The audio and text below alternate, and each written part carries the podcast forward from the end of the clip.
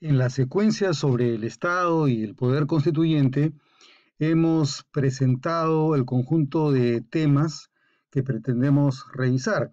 El primero fue el Estado y la Constitución. En las siguientes diapositivas vamos a tratar de abordar la cuestión de las aporías del, orden y del poder. El propósito central de, este, de estas diapositivas será la indagación, el planteamiento de la cuestión, cómo así es que el poder constituyente llega a ser lo que es, qué precede en este fenómeno de fundación del Estado moderno. ¿Es un fenómeno de fuerza o es un fenómeno derivado puramente del, derecho? Eh, tenemos dos alternativas, pero tenemos que examinar si es que este estatuto en el que consta el pacto entre el pueblo y quien detenta el poder es eh, una causa o es una consecuencia. ¿Qué precede? ¿Es porque tengo el poder puedo generar la constitución y el derecho o es al revés? Porque tengo el derecho es que recién puedo admitir formas legítimas de poder. La constitución es una herramienta para regular los usos correctos del poder, pero ¿cómo llego a eh, definir cuál es esa constitución? No lo puedo hacer simplemente a partir del puro deseo. Para que la constitución tenga el valor que tiene, debe estar respaldada por un acto que supera la capacidad de cada uno de los individuos. Tiene que ser un acto colectivo en el que todos están convencidos que es mejor tenerla que no tenerla y que todos se van a someter o ajustar al estatuto que ella contiene. Por eso, nuevamente, la cuestión es definir si el poder es en sí mismo una causa o si el poder es una consecuencia del derecho. Entonces, en este proceso tenemos dos alternativas podemos afirmar que el poder, a diferencia de la fuerza, es una consecuencia de las normas y el derecho, o sea, que hay un orden natural como consecuencia de cuyo reconocimiento que se establece que hay quienes deben o pueden tener el poder y quienes no. Es decir, estamos hablando de un orden de precedencia de valores, de criterios de justicia que anteceden a la fuerza y que ordenan a la fuerza. En este sentido, un sector de pensadores, de filósofos, afirma que el poder, a diferencia de la fuerza, es consecuencia de las normas y del derecho, un derecho y unas normas de carácter natural. La ley, la norma, el derecho o la constitución son las que transforman la fuerza en el uso legítimo de esta y la diferencia es lo que consiste la distinción entre la fuerza y el poder. Entonces, si es así que el derecho precede al poder, nos encontramos en un esquema en el que solo porque existe un derecho natural anterior se puede obtener el poder. El derecho es en el que se legitima y encuentra reconocimiento el poder.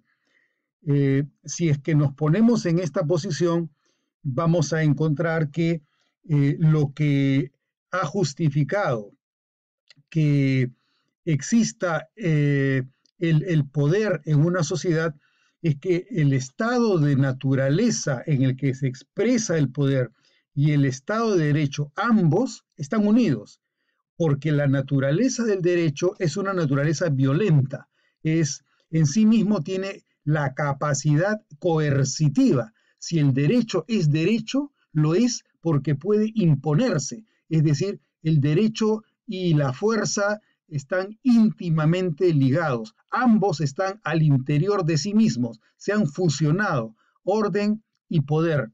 El, poder lo, eh, eh, se tiene y se manifiesta porque antes ha sido derecho. La legitimidad es lo que te da el poder para que tú puedas imponer tu condición de ordenador frente a la sociedad. El poder constituyente es poder constituyente porque hay un es un momento eh, en el que la naturaleza te hace, dar, te hace concebir que tú eres anterior a cualquier otra forma que no, no sea la legítima. Para esta opción, paradójicamente, lo más contrario al derecho, que es la fuerza y la violencia, se encuentra en el eje mismo, en la esencia, en el interior de la naturaleza del poder. Por eso podemos revisar un fragmento de un poeta lírico griego, Píndaro, quien escribió en el siglo V antes de Cristo la ley, el amo de todos, los mortales y los inmortales, se hace cargo de todo con criterio elevado, justificando los extremos de la violencia, según lo deduzco de la obra de Hércules. Lo que dice Píndaro es que ley y violencia están íntimamente unidos, porque no puede haber ley si es que ésta no se impone de manera masiva y ciega respecto de toda la sociedad. Pero frente a esta alternativa, tenemos esta otra, eh, en la que se reconoce que derecho y poder son naturalezas diferentes. No es que el poder esté al interior del derecho, sino que del estado de naturaleza como un estado anterior y externo al estado de derecho, es que se pasa a un estado de derecho para poder ordenar la sociedad. Esta es la teoría contractualista que definió claramente Hobbes, mediante la cual se afirma que eh, el estado de civilización solamente puede ocurrir porque dejamos ese estado en el que cada individuo se rige únicamente por la ley de la fuerza, el más fuerte es el que puede oprimir a los demás. Recuerden el principio este del homo homini lupus, el hombre es el lobo del hombre, entonces se pasa del estado de naturaleza, que es un estado violento, a un estado de derecho en el que el orden se impone como consecuencia del consenso al que llegan las partes que contratan, que establecen este pacto mediante el cual se respeta un orden basado en el compromiso y en el convencimiento personal. La violencia y la fuerza en esta alternativa, que es la, de Hobbes, eh, son externas al Estado de Derecho. En el Estado de Derecho no puede haber violencia, no la hay porque todos actúan por consenso. Y la presencia de la violencia y la fuerza eh, corresponde solamente al estado de naturaleza. Son como el agua y el aceite.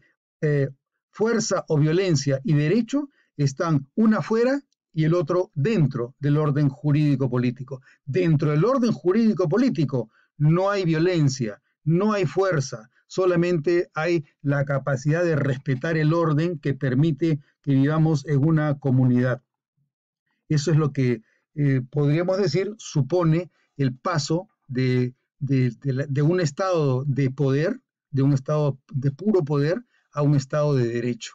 La fuerza es eh, utilizada por el sujeto para que a través del reconocimiento de ciertas reglas se establezca un estado en el que todos convienen en vivir de acuerdo a derecho. Ese es el estado de civilización que es contrario al estado de naturaleza. Como vemos, se trata de dos posiciones. Una posición que indica que Estado, en, el, Estado moderno, tanto eh, el derecho como la fuerza van unidos, porque no hay manera de que el derecho se imponga si no es por la violencia, y la otra posición que dice que, por el contrario, primero en algún momento eh, estuvimos ante una situación de violencia, que es en el estado de naturaleza, y de ese estado de violencia todos de común acuerdo se opta por vivir un estado civilizado donde se respeta por convención las reglas y de las que se excluye la, violencia.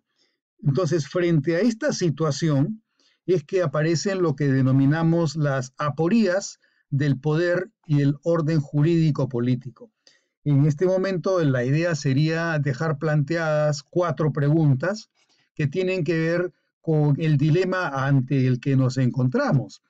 Eh, si es que el poder está al interior del derecho o si se trata de que el poder está fuera del derecho y que al interior del derecho no puede haber fuerza, no puede haber violencia.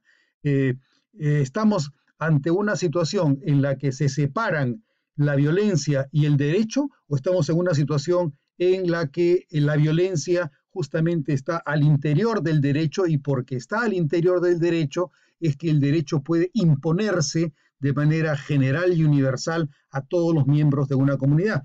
Las aporías entonces nos dejan ver estas, estas cuatro preguntas. La primera es si la violencia y la fuerza son opuestas al derecho, como dice la, la línea de Hobbes, como lo que debe estar fuera del orden jurídico político, lo que debe estar fuera, forma parte interna del ejercicio coercitivo del derecho.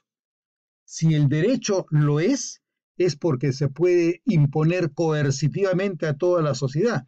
Entonces, ¿cómo eh, entender la paradoja que nos presenta Hobbes?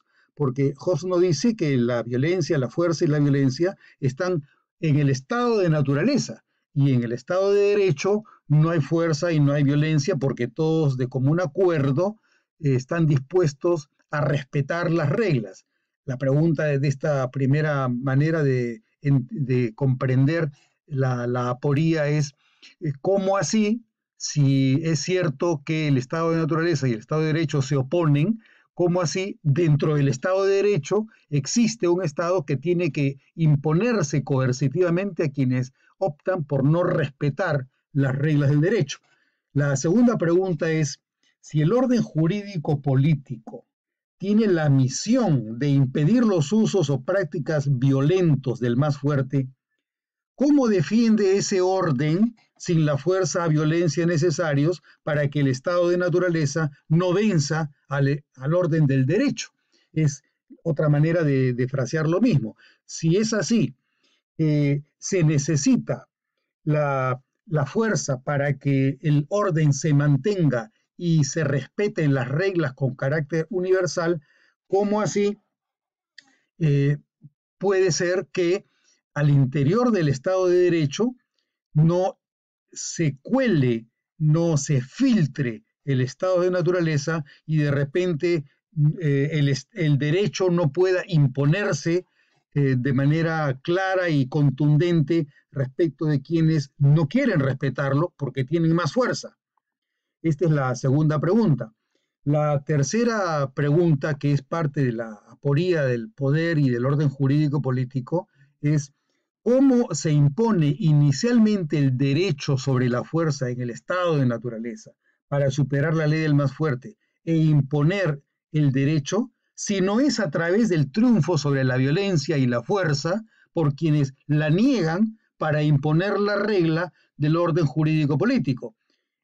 Nuevamente, ¿cómo se impone inicialmente el derecho sobre la fuerza en el estado de naturaleza para pasar del estado de naturaleza al estado de derecho?